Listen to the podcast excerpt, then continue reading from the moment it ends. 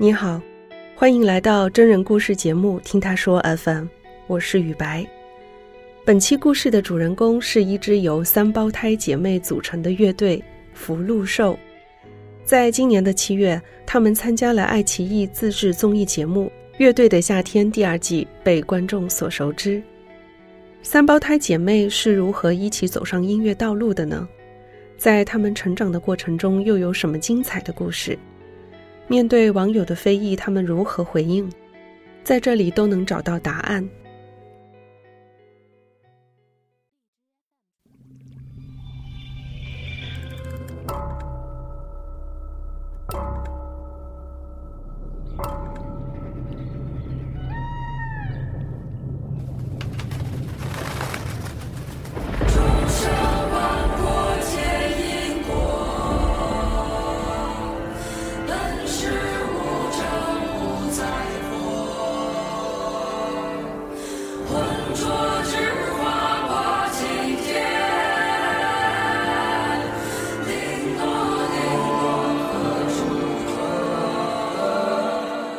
家好，我们是福禄寿，呃，我们是三胞胎，我是老大豆豆，我是排行老二的捏捏，我是老三咪咪。嗯，我们三个是在九一年的冬天在广州出生的，然后我们一岁的时候就回到了北京，相当于就一直在北京长大。我们是由一个三胞胎姐妹组成的乐队。豆豆是主唱，捏捏是竖琴和吉他，我呢是负责合成器和打击乐。我们的乐队的成立时间是在二零一八年的九月二号吧，在那一天把福禄寿的第一首歌上传到网易云上了。在上传的时候，它需要有一个作者名称，然后我们就想到福禄寿就成立了。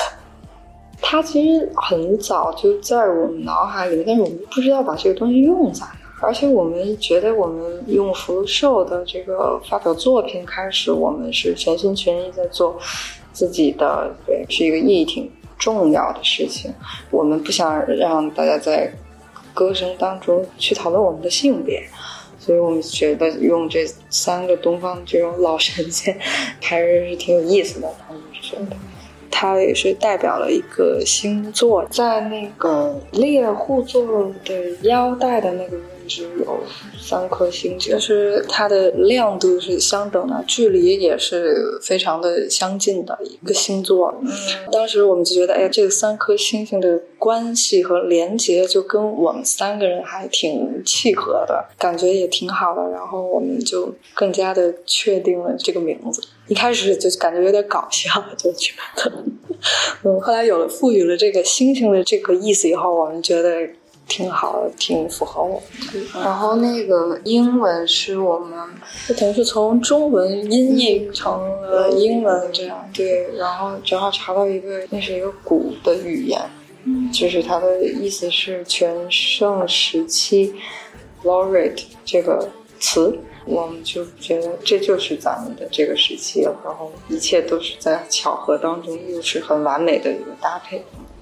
我们的音乐风格，我们自己给自己的歌吧，目前规划成了两大类，一个是旋律性比较强一点的，比如说像我用什么把你留住，马玉珍。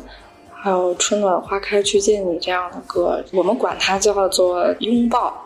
然后我们另外一个路线的一个大类呢，就是含有电子元素的歌曲，在律动上、音色上、节奏上可能更猛烈一些，力量上更强一些。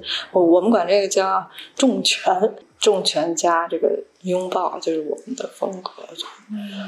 月下第一期的时候的玉珍。还算满意吧，就是他不太满意，他自己最后就是没有忍住自己的情绪，有点哽咽了一下。当时哦，是因为他的那个感觉实在是让人就没有办法不融在这个里边。我可能唱到那句，我确确实实就是很想我们的外婆嘛。嗯，其实导导他平时就是完全不可能会流眼泪那种人，然后他那一场下来之后，然后我们就觉得哎呀。因为豆豆他平时看一些节目，然后这个人把自己唱哭了，他也是感觉就是哎呀，这个他不能接受这个，然后哎呀好尴尬，好尴尬呀，然后结果他自己 演变成这样了，所以你是不是理解了？人家是有点理解。嗯，我们有时候看《第玉珍》到《少年》到呃那个《梅洛》这三首歌。我们自我感觉就是那个画风看起来就是一个人逐步黑化的一个 一种一种变化，就是你你的歌曲是一个这样的情绪递进嘛，然后内心也是这么样的一个递进，因为从第一首歌里吧，其实也看到了一些对我们歌曲的质疑，会看到一些说那个你们一上来用这种感情大招。然后呢，去俘获别人的眼泪这样的，然后最开始我们就，哎呀，我们不是这么想的呀。然后我们的歌就是想表达这个，就是只是想表达一种感情，然后各个感情都是感情，都是可以用来表达的，就是没有想那么多。其实当时，然后还会在脑中还会给自己不停解释这些，就是我们还互相解释，特别可笑那个场景。就我觉得第一阶段还好，它仅限于在选取一些你的。音乐上可能是选曲的问题，嗯，结果到第二阶段，嗯，可能一个是和五条人的 PK，主要是 PK 下去了，所以这个结果可能会让一些人觉得，就他喜欢的乐队就看不到了，对，这个也很很正常。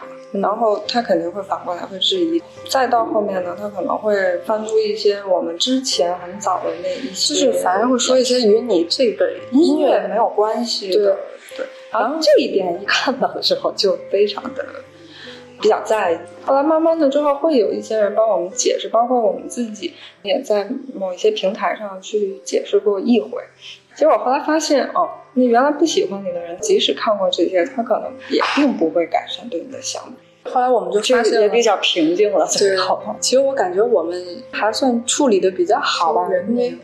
哦，豆豆把一些软件给删了，什么豆瓣啊、知乎啦都删了，然后我在抖的微博也删了。对我们三个人还有一个比较好的，就是说我们内部就消化了，互相的说一说，然后其实就好了。对，就是妈妈看见网上的一些评论以后吧，她就会约我们吃饭。我们完全知道她要说什么，但是她呢，好像就是一一副云淡风轻的样子，就跟你闲聊。哎。那个休息的怎么样呀？聊着聊着聊着就聊到了，哎，那个你们这个评价是，然后你们看了吗？然后就会一大一大的去问你，他想看你的心理状况是什么样的。然后我们就会说，哎呀，那个我们根本就不是事儿，哎呀，都是不知道的人，就不用看，别看，他删了吧。妈妈说，是啊，是，我也不看，我也我今天就删了。然后等等到那个大家都回到各自家，他肯定还是打开手机。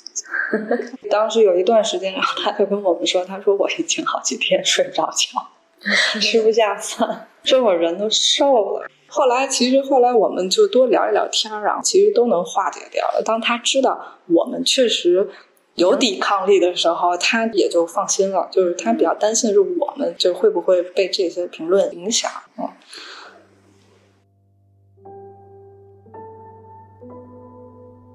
在月下的第一场比赛中，福禄寿的玉珍感动了全场。这是他们给天堂的外婆写的一首歌，歌声中流淌出深深的思念。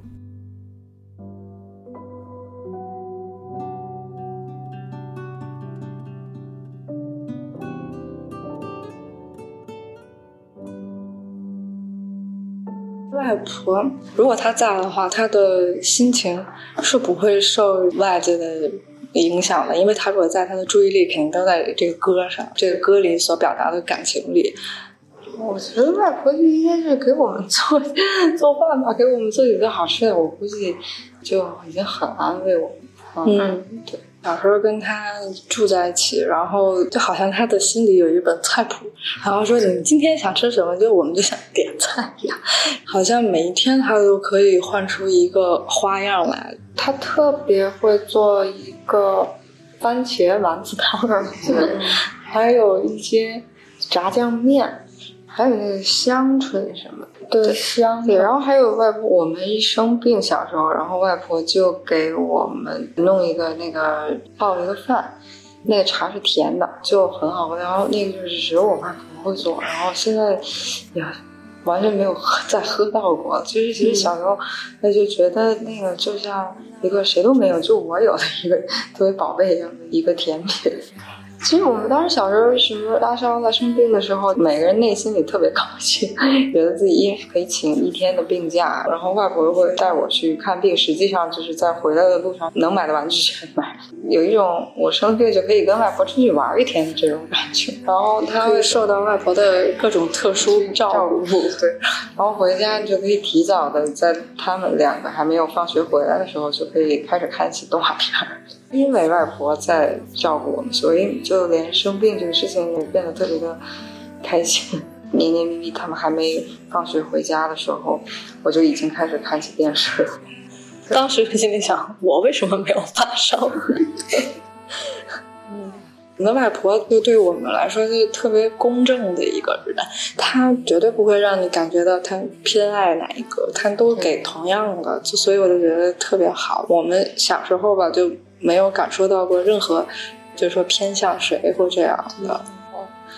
每个人发烧嘛，发烧完了之后，因为会请两天的假嘛，但到第三天的时候，按理说吧，就已经好，就是马上要好，然后不想自己好那么快，所以每次洗澡的时候就用那个凉水使劲冲自己。是吗？我也是今天才知道，我天，让自己好的慢一点。嗯。只有捏捏才能干出这个事情。嗯，玉珍里面有一句歌词，她的茉莉花舞还喝着，其实是我们家里面一直会做的一个事情。她外婆一直就是喝，外婆之前一直喝的都是茉莉花茶，然后外婆就总。跟我们说，就是你们别总喝那个碳酸饮料，然后来你们喝点我这个，然后每次就在我们特别渴的时候就能喝到外婆的那个茶，然后那会儿时候还总不情不愿的，有的时候就是觉得我们就想喝甜的，对，然后现在才知道，就是说它是这么的值得珍惜的一个东西。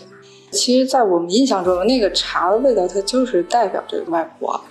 后来我妈妈才特别爱喝，就外婆走了以后，因为她之前是不喝茉莉花茶的，她喝别的茶的。然后外婆走以后，她开始习惯的自己泡那个，它那个香味儿，就是你闻见那个味道，就觉得这就是外婆的味道。等着，等着我走完这段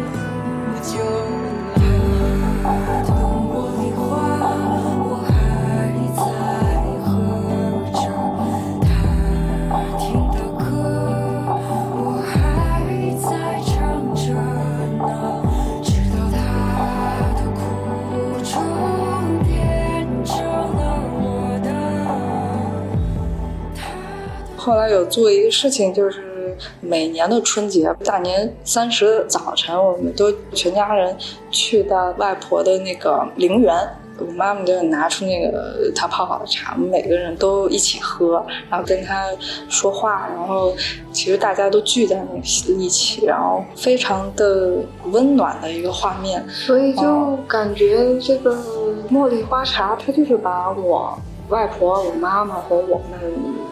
家里所有家里人，就是他好像就是给串联起来的这么一个一个物品，就很喜欢喝了。现在。风吹乱了我的头发，我知道你在这儿呢，下次在春光中见。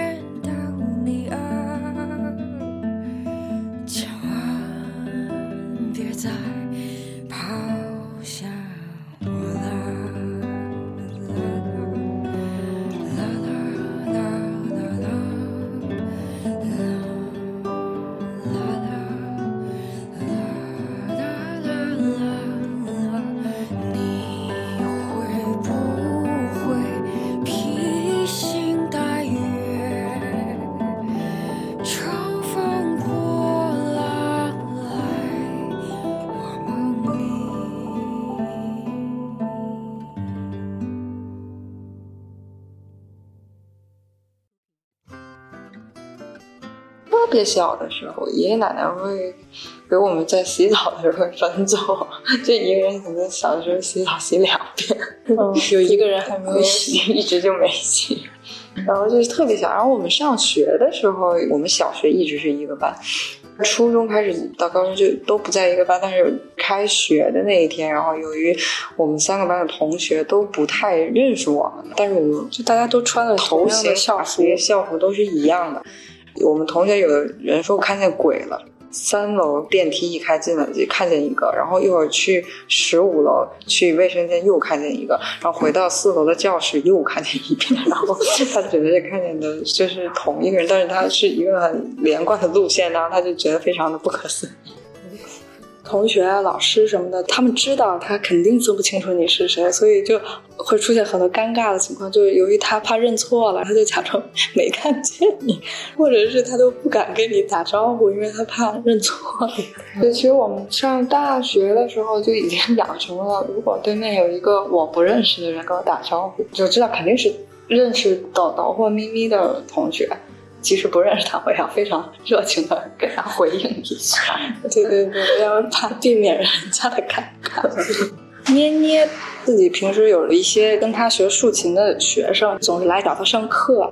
有的时候他还没下班，还要等他一会儿，就他没在家。然后呢，就是我去开的门，一进门了，那个学生还有学生的妈妈一起，雪儿老师您好，那个咱们现在开始上课吧。然后我第一反应就是，我我我不是我不是第第一开始我就问您找哪位？我上个礼拜刚来了呀，不记得了。我说我不记得。他说我是来找雪儿老师上课的，然后只能不停的跟他说，就是啊，我不是，我不是。因为小时候我们都穿一模一样的衣服。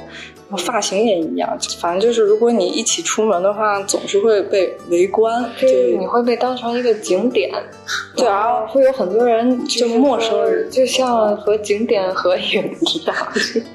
其实我感觉我们的性格也是从那个时候开始就比较排斥被很多人关注，就总想往后撤。就是到了大学的时候，比如说那种阶梯教室，大家随便坐，我们肯定坐最后一排。如果我能选的话，肯定坐在那边特别边边角角。的地方就是你能别看见我就最好就别看见。小学的时候，就我们三个人和多个朋友一起是比较好的一个状态。尤其在小的时候，四个人的时候，你玩手心手背，我们三个恰巧出了一样的话，立刻就会被别人说你们三个串通好了，就就完全没有这个意思。初中的时候，在第一次进学校大门的时候，我们三个一起嘛。那那个回头率就是齐刷刷的回头看你。当时我就想，我明天就要去换一个发型，就是反正那那段时间比较刻意让自己就穿不一样的衣服。就最夸张的是，连背的书包都是一样的，鞋也是一样。所以大家看你就是你们仨啊，就是你已经代表了一个群体啊。那时候就是感觉有点那个。嗯。就因为我们自己觉得，本来我们的性格就不一样。嗯，我，觉得豆豆的性格就是凡是以和为贵的那种性格，他都比较照顾别人的感受吧。然后他就比较谦让嘛。你跟他抢什么东西，他肯定不会跟你抢，他就让给我。啊啊。嗯，捏捏的话，他是比较有主意的一个人，也也比较果断一些。就豆豆和我都比较优柔寡断，特别犹豫，然后选择困难症。然后捏捏就相比我们之下，在选择一些事情上，就可能会更快速的做出一些决定。人平时就是说也。比较厉害，其实就说，然后咪咪性格上就特别细腻，细腻到人有点敏感，但就正由于他敏感，所以他才会在歌的里边去设计很多我们两个想不到的东西。他反映在生活上的时候呢，就显得非常钻牛角尖，比如说特别固执，特别固执，对，然后就会觉得，哎呀，他真的就是一一门心思走到死，绝对。怎么劝都劝不住的一个状态。妮妮也是我们三个里面最喜欢发脾气的，对。然后他早上起床的时候也发脾气，然后他那个出门之前如果找不到梳子的话，他也会和我们发脾气。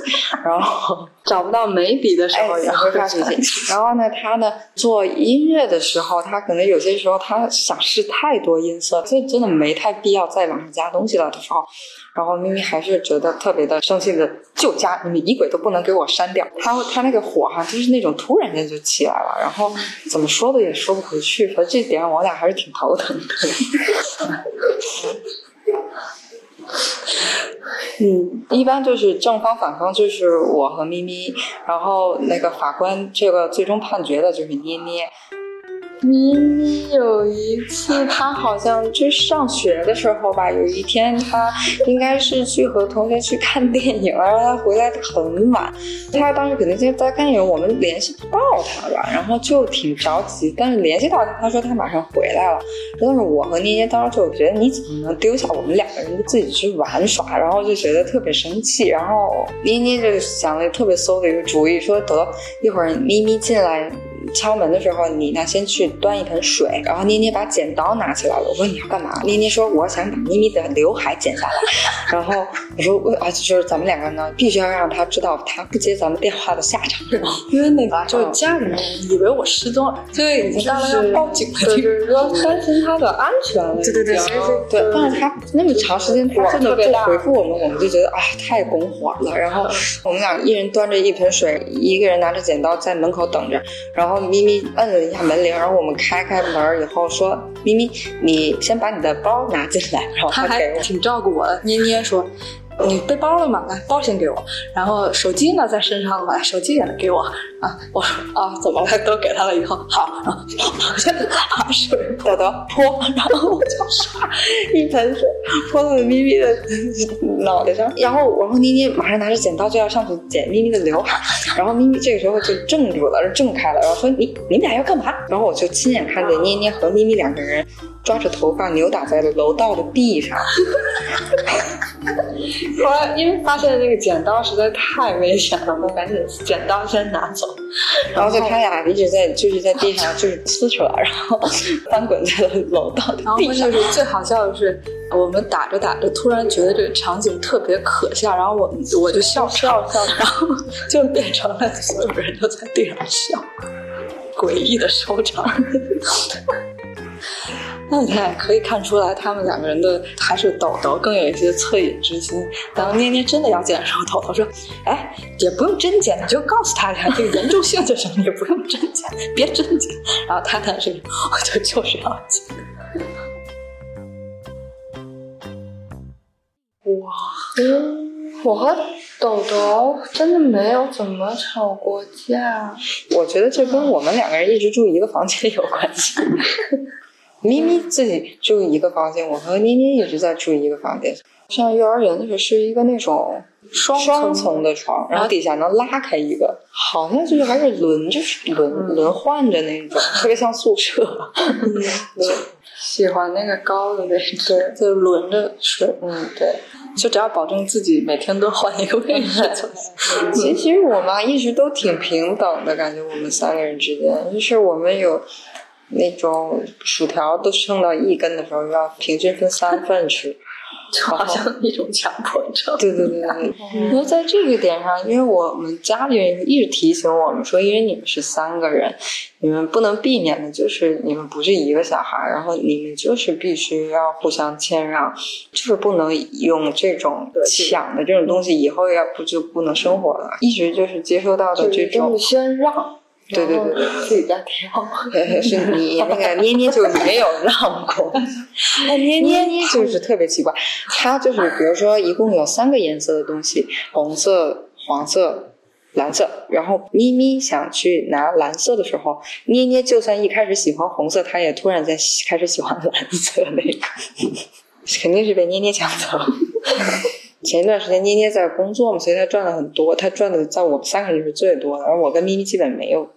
特别多的收入，然后捏捏就算他一个月赚的不是那么的多，他也必须回来 平分给我。然后他是那种在计算器里除三，然后就是精确到那个小数点，最后是四舍五入，连那个几毛几分都能算的这样的评分，然后这样分。对。因为捏在乐团工作，他就是我和咪咪的金主。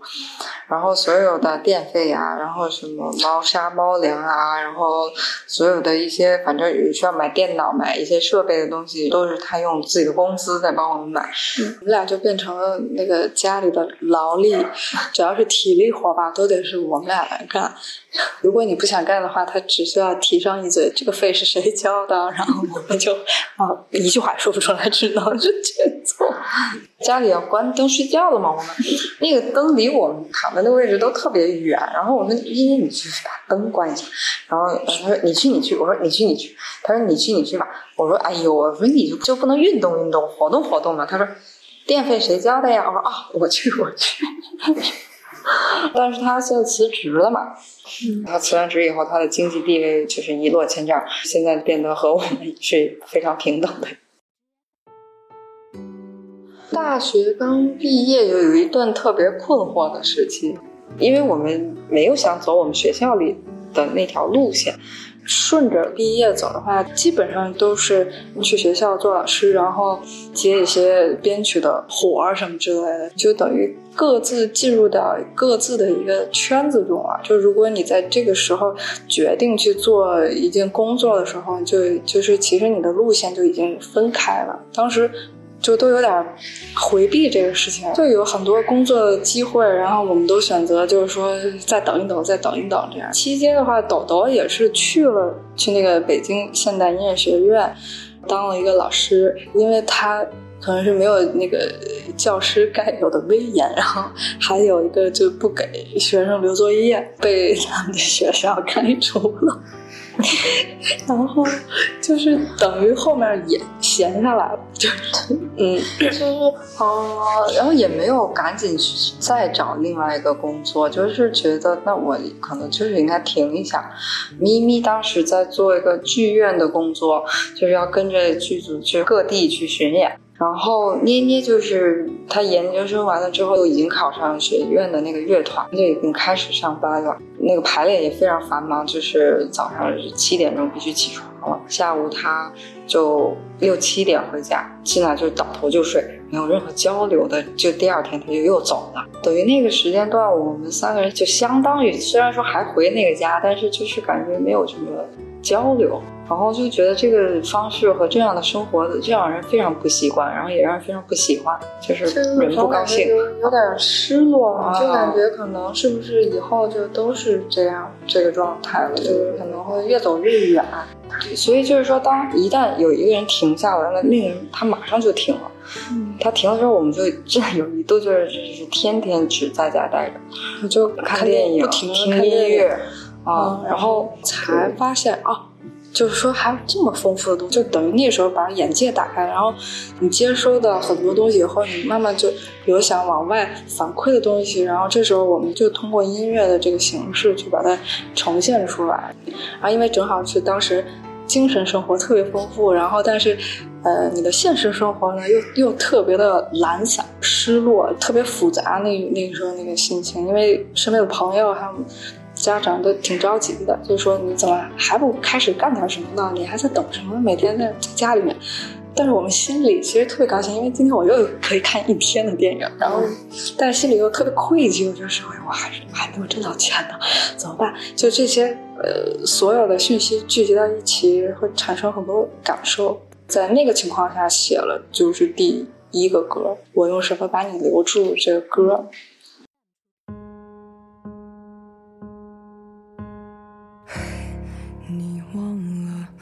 划过伤口的冷风。其实我们跟别的人都成长经历可能不一样的点，就是我们旁边一直有两个最了解你、最懂你的两个朋友，就像。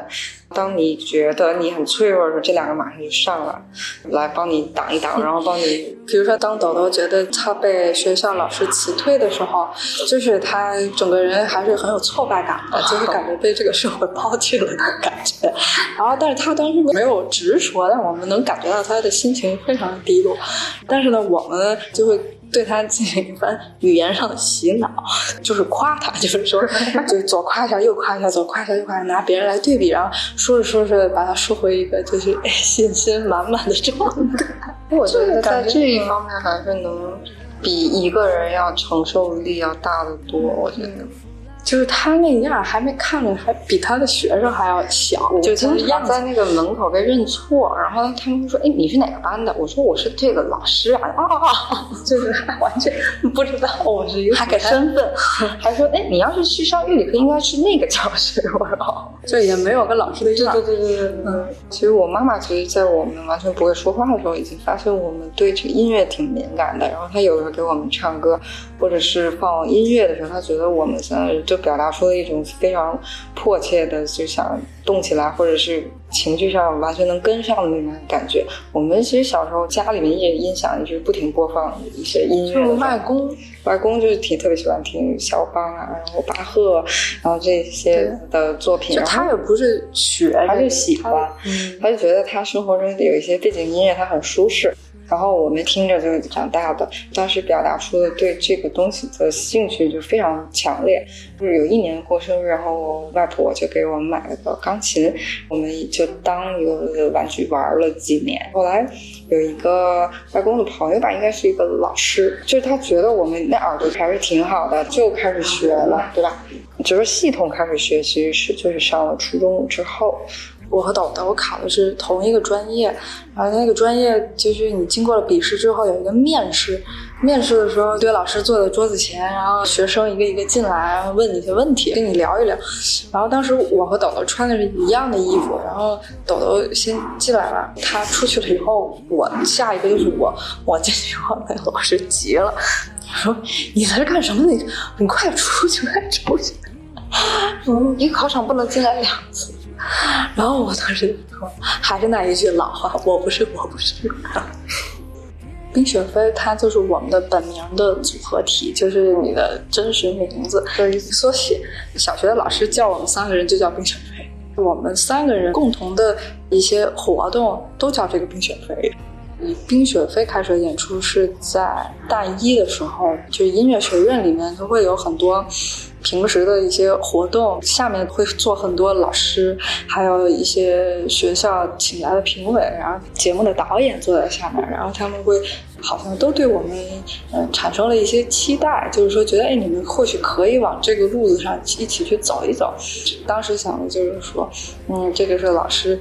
推荐给我们的一个机会，然后也是知道他们对你是一个一番好意这样子，然后去接受了这些推荐，然后去上到这些节目，去到了这个现场去表演了，然后去感受了他的这个整个的过程之后，发现不是我们喜欢的，他不会让你唱自己的歌，还是以翻唱别人的歌曲为主。在冰雪飞的过程中，认识到了我们不喜欢这个事情，然后我们决定不做这个事情。做什么？从那时候，我们开始拒绝我们不喜欢的事情，然后开始思考我们要想做什么。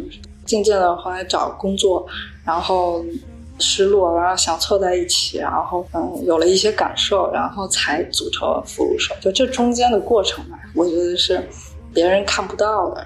嗯，那就是因为他没看到，所以他会有这样的一个理解的一个偏差在，所以我觉得我们也能接受。每个人都有别人看不到的地方。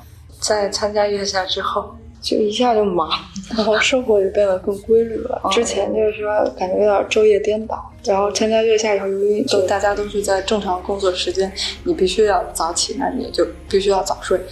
对，还有就是演出变多了嘛，就是你的曝光度多了，然后可能被别人看到的机会更多了，好挺好的。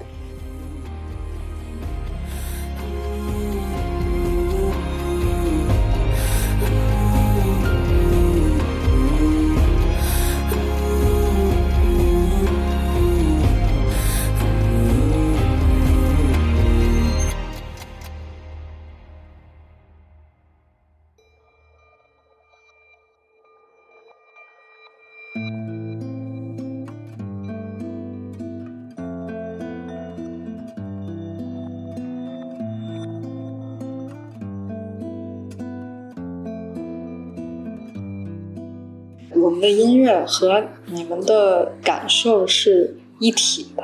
其实我们和我们的粉丝的关系就是我需要你，你需要我这样的关系。所以我们希望自己能够用我们后面的音乐能够继续保持住这样融合的这种关系。只要你 你喜欢福禄寿，福禄寿就会常伴你的左右。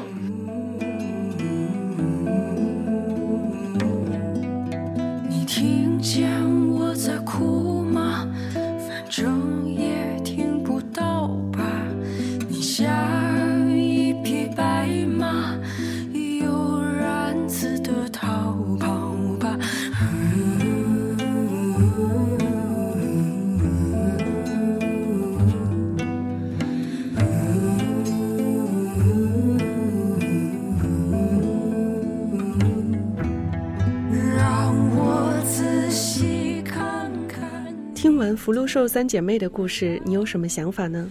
他们的音乐你是否喜欢呢？欢迎大家在评论区留言。你现在正在收听的是《听他说 FM》，我是主播雨白，这里是由主人公自己讲述的真实故事节目。